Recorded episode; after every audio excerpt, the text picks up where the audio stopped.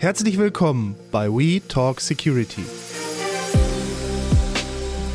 dem Podcast von ESET zu den Themen IT-Sicherheit und Digitalisierung.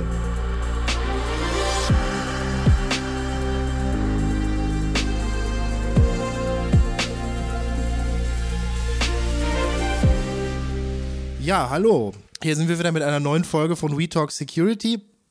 Mein Name ist Christian Luke und ich begrüße heute ein zweites Mal meine wunderbare Kollegin Ildiko Bruns. Sie ist Projektverantwortliche bei unserem Portal Safer Kids Online und selber Mama. Genau, hallo Christian. Und wir haben uns ja schon im Dezember verabredet zu der Folge, wo es dann darum ging, was Eltern für ihre Kinder unterm Weihnachtsbaum, was man beachten sollte bei Geschenken, bei smarten Spielzeug. Und da haben wir ja gesagt, eigentlich hätten wir noch viel länger reden können, weil das Thema Schule mussten wir dann am Ende ausklammern, weil wir am Ende der Sendung angekommen waren und haben uns ja für eine weitere Folge verabredet. Heute sind wir, haben wir dann die Gelegenheit genutzt und dachten, wir nehmen mal die zweite Folge auf, denn das erste Schulhalbjahr neigt sich jetzt so langsam dem Ende zu das zweite beginnt und deswegen wollte ich mal mit dir darüber sprechen, wie sieht es eigentlich mit der Digitalisierung in den Schulen aus? Ich meine, wir haben zwei Corona-Jahre hinter uns oder fast drei, drei Corona-Jahre und was hat sich getan? Ich sag mal nicht so viel, leider. Ich weiß nicht, du kennst ja wahrscheinlich den Digitalpakt den die Bundesregierung ähm, ins Leben gerufen hat. Also damit wollen ja Bund und Länder für eine bessere Ausstattung der Schulen mit digitaler Technik sorgen und wollen eine zeitgemäße Bildungsinfrastruktur an Schulen sichern. Ähm, das heißt also mehr technische Geräte, ähm, besseres WLAN und so weiter, wenn es überhaupt WLAN gibt. Ähm, und das wäre auch eine gute Sache, dieser Digitalpakt, wenn er nicht so ein Bürokratiemonster sein würde. Also ähm, das ist wirklich eine ganz harte Nuss für viele Schulen. Denn die Antragsverfahren sind langwierig und auch aufwendig. Und äh, manche Schulen sind ja auch noch nicht mal so aufgestellt, dass sie was aus diesem Topf bekommen. Äh, wenn sie alt sind zum Beispiel oder kein Breitbandnetz oder sonst irgendwas haben, dann wird es schon schwierig. Ähm, und du brauchst ja erstmal ein technisch-pädagogisches Konzept, also so eine Art Medienentwicklungsplan.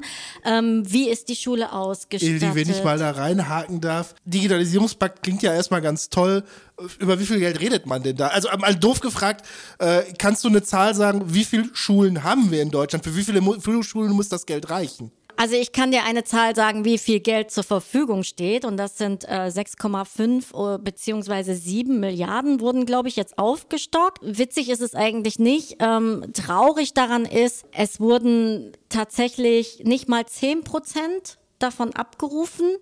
Das liegt natürlich auch daran, dass die Antragsverfahren so ähm, kompliziert sind und du brauchst ja auch Personal um so einen äh, Plan zu entwickeln.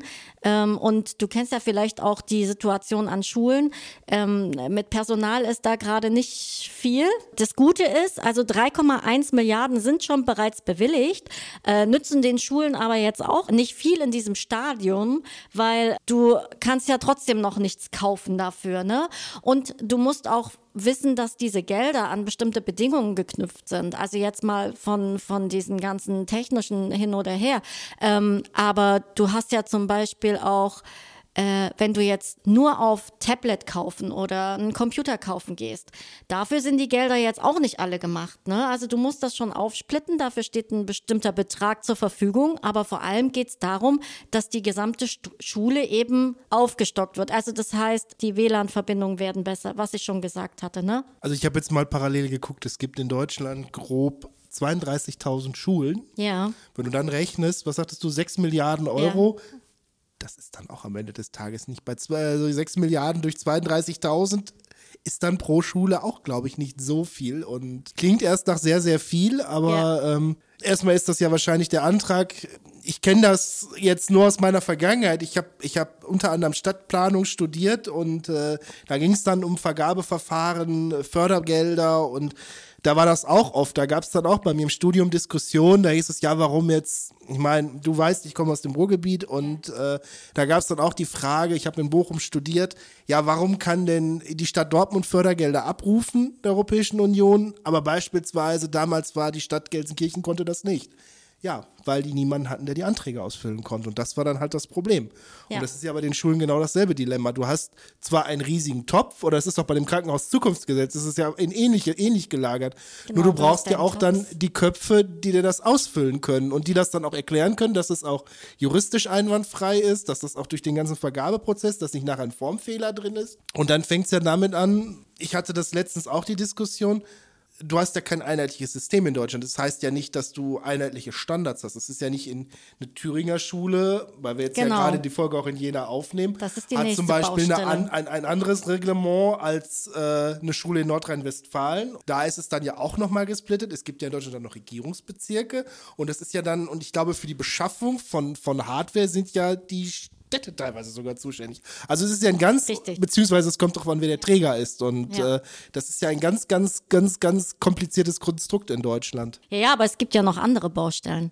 Also ich sage ja immer, mit der Anschaffung beginnt Internetsicherheit. Und was nützen dir die Geräte, die du zwar hast, aber keiner kann damit umgehen? Oder nicht sicher umgehen, sagen wir es mal so. Ne? Ähm, also aus Gesprächen mit Lehrenden wissen wir, dass es um die Medien- und Internetkompetenz nicht so gut bestellt ist. Also wir haben dazu auch eine Studie gemacht ähm, im Dezember 2022 unter 2000 Eltern. Da kam wirklich heraus, und das musst du dir mal auf der Zunge zergehen lassen, dass die Befragten ihren Kindergartenkindern beim Thema Medienkompetenz mehr zutrauen als den Lehrenden und Erziehenden. Ja gut, jetzt, jetzt muss ich ja, dann muss ich ja jetzt eine Lanze für die Lehrer oder Lehrerinnen und Lehrer in Deutschland brechen.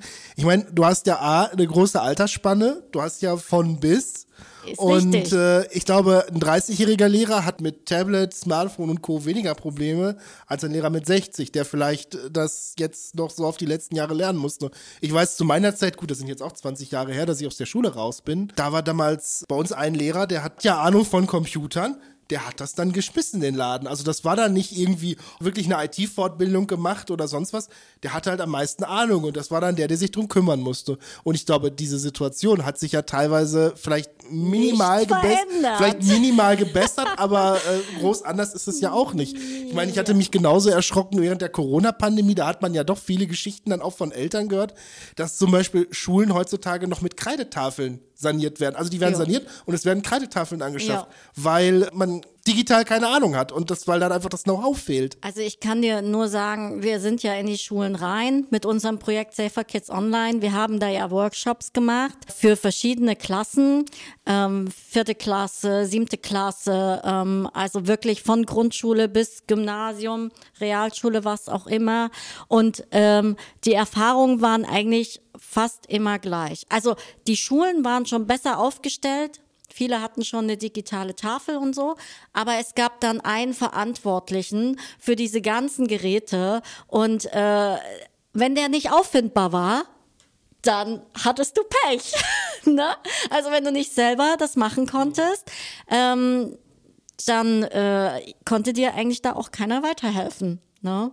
Und das ist schon äh, ein bisschen, ähm, na, ich will nicht sagen traurig, aber ähm, Standard ist das jetzt nicht, ne, dass da jemand ist, der sich drum kümmert. Und es ist ja auch ein Problem. Ich meine, du hast dann die Geräte ähm, und dann brauchst du ja jemanden, der das wartet, der äh, dir zeigt, ähm, wie du vielleicht Sicherheitseinstellungen oder sonst irgendwas da drauf spielst. Ne? Ähm, und ich meine, es ist ja schon ein großer Schritt, dass Internetsicherheit auf dem Lehrplan steht. Auch schon in den Grundschulen. Vielleicht jetzt nicht bei jedem, das weiß ich nicht. Ich kann ja nur von unseren Erfahrungen reden. Das ist ja schon mal viel wert, ne? Aber natürlich brauchst du geschultes Personal.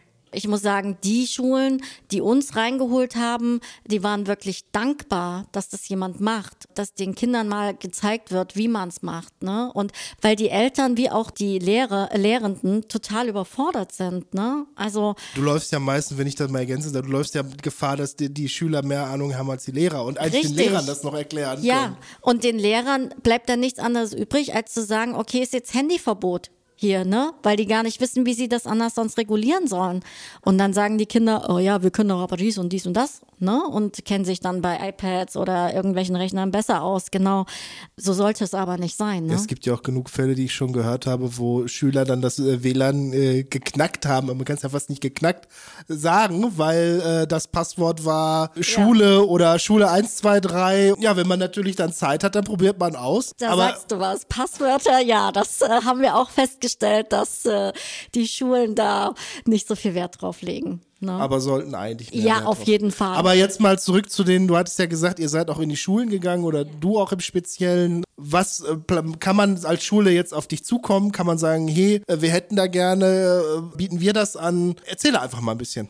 Ja, also wir hatten uns überlegt, wir machen ja viele Artikel äh, für Safer Kids Online und erklären den Lehrenden und auch den Eltern. Wir haben ja erstmal den Fokus auf, den, auf die Eltern, was natürlich aber auch, Lehrende sind ja auch Eltern zum größten Teil. Ne? Also sagen wir die Erwachsenen, genau, dann verfassen wir viele Artikel, schreiben explizit, was man machen kann, zum Beispiel bei Screen Time, äh, also bei Bildschirmzeiten, wie man die begrenzt, wie man Regeln aufsetzt, wie man äh, Smartphones und Tablets und äh, alle möglichen digitalen Geräte einfach kindersicher macht oder welche Apps zum Beispiel für Vorschulkinder, äh, Grundschulkinder, ähm, wirklich sehr cool sind ähm, und wo man auch wirklich was mit lernt. Wir sprechen wirklich alle möglichen Themen an und dann haben wir uns überlegt, ja, wir sollten ja unsere Expertise auch irgendwie anders teilen, ne? Also analog teilen sozusagen.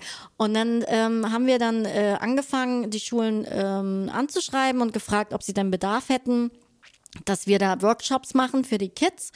Und das wurde ganz gut angenommen. Und das haben wir aber jetzt erstmal nur äh, regional gemacht, ne? also rund, äh, rund um Jena, ähm, weil unsere ja, Ressourcen jetzt auch nicht die stärksten sind. Aber ähm, das ist auf jeden Fall ausbaufähig. Ich muss aber auch dazu sagen, ähm, es wäre auf jeden Fall, also wir bieten auch Elternabende an und Workshops für die Lehrer und Lehrerinnen. Und äh, das sollten wir auf jeden Fall auch mehr fördern also auch zu Elternabenden gehen, beispielsweise. Wenn da genau. Jetzt, ich würde das dann jetzt einfach so sagen, wenn da Eltern oder Lehrer mal Interesse dran haben, gerne uns eine E-Mail schreiben an podcast.ez.de und ich stelle da gerne den Kontakt her, leite dir das dann weiter und. Also wir haben ja jetzt verschiedene äh, Erfahrungen gemacht. Es gibt Kinder, die sind wirklich so daran interessiert, da was zu lernen und sind auch entsetzt über manche Sachen, ne, die sie so vorher gar nicht wussten. Aber viele interessiert es auch nicht, ne? Und dann ist es halt so, es muss jemanden geben, der es ihnen trotzdem vermitteln kann. Ne? Und das muss dann der Lehrende oder Mutter, Vater, was auch immer. Ne? Da haben wir jetzt verschiedene Erfahrungen gemacht und deswegen ist es für mich wichtig, dass vor allem in der Schule die Erwachsenen wissen, wie der Hase läuft. Lass uns noch mal einmal ganz auf was anderes zurückkommen. Ich weiß, wir hatten das in der letzten Folge schon thematisiert, aber falls jemand jetzt noch mal neu zuhört, du hast ein paar Mal schon Safer Kids Online genannt, erklär kurz Safer Kids Online. Ich weiß, das ist jetzt so mitten reingeschoben, weil ich kenn's, du kennst, wir haben uns ja auch über das Thema schon unterhalten, aber vielleicht jemand hat ja die Folge nicht gehört. Safer Kids Online ist wirklich ein Herzensprojekt, muss man sagen, von ESET. Das ist eine Plattform, also sozusagen eine Informationsplattform. Da können sich Lehrende, Eltern und Kinder ähm, ganz viele Informationen über Internetsicherheit holen. Es gibt auch ein Kinderbuch, was wir gemacht haben, ein Mal- und Beschäftigungsbuch. Was wirklich cool geworden ist das muss ich äh, sagen. Also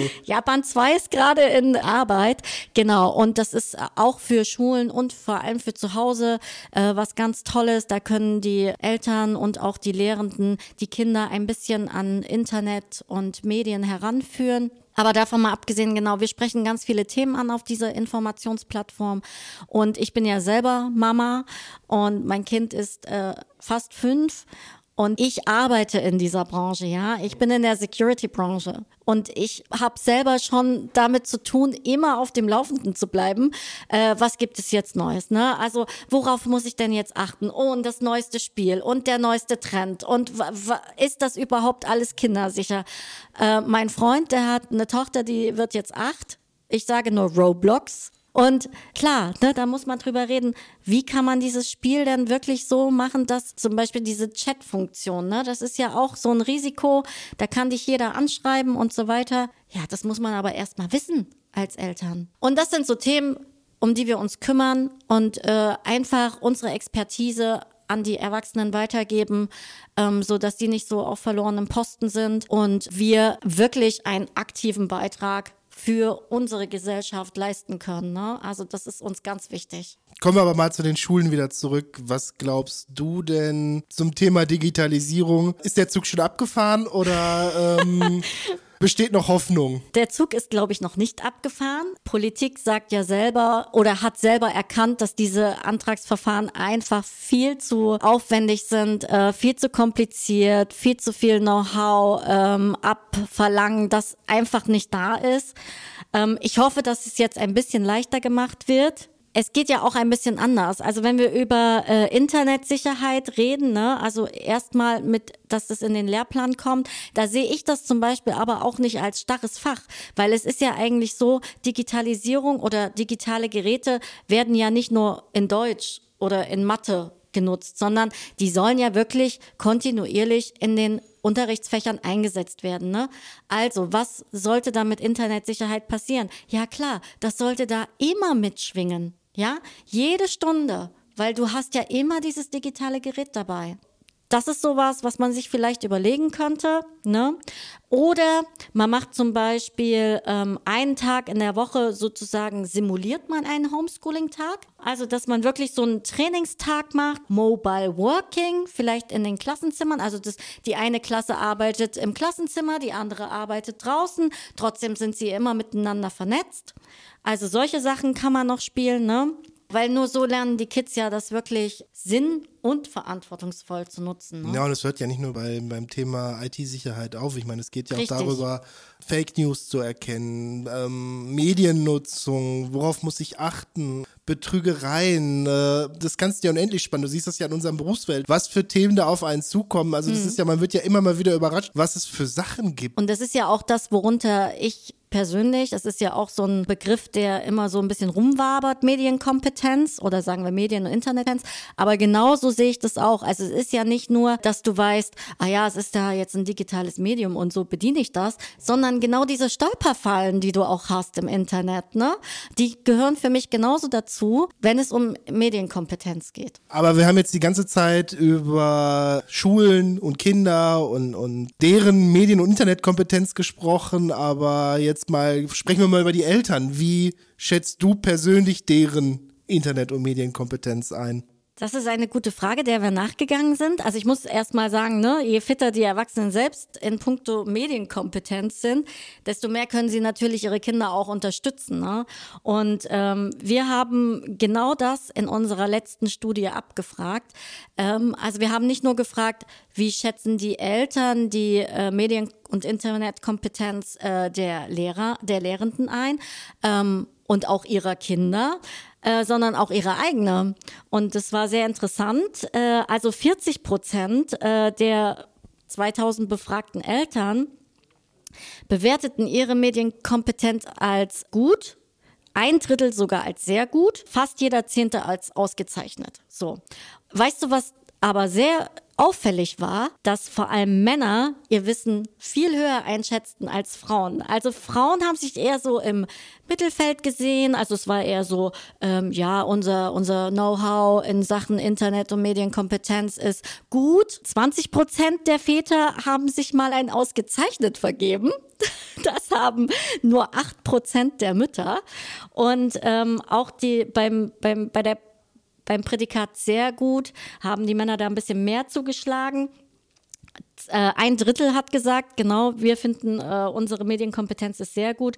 Und bei dem, bei dem weiblichen ähm, Erziehenden war es nur ein, nur ein Viertel. Also wenn das so ist und die Medienkompetenz so gut ist, dann sage ich Hut ab. Ne? Also das finde ich, das finde ich schon gut. Und ich hoffe auch tatsächlich, dass sie viel dafür tun, immer auf den Laufenden zu bleiben.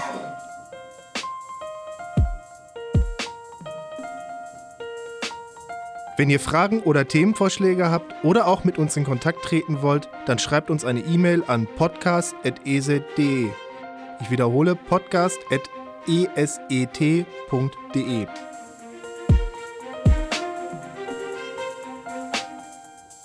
jetzt sind wir schon, wenn ich auf die Uhr gucke, fast am Ende der Sendung angelangt, Ildi.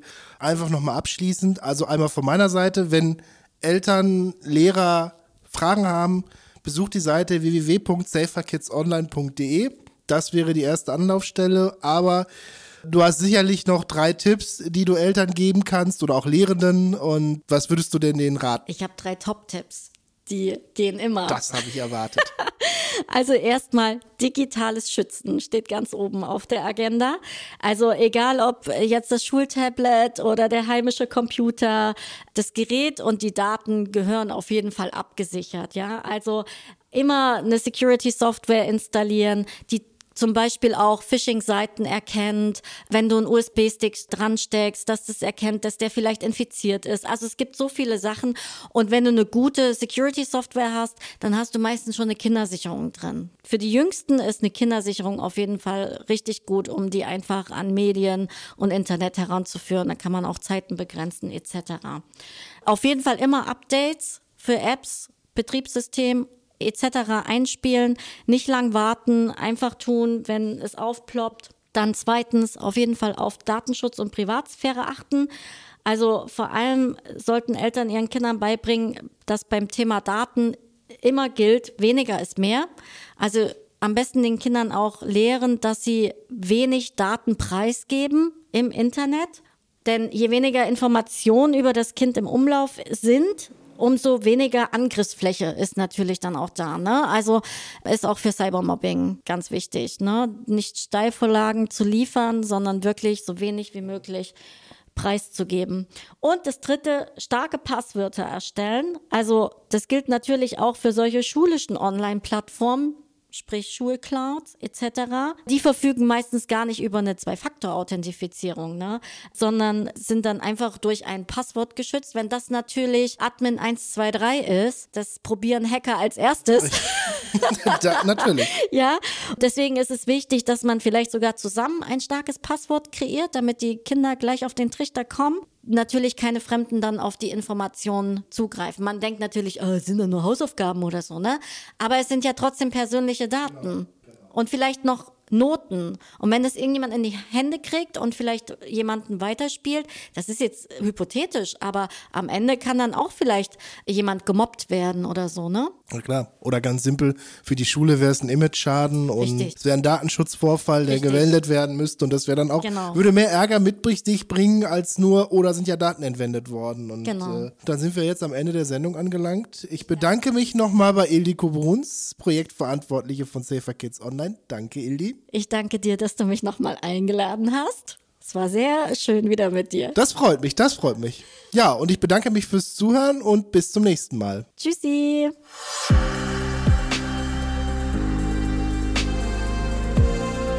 Das war We Talk Security. Der Podcast von ESE zu den Themen IT-Sicherheit und Digitalisierung.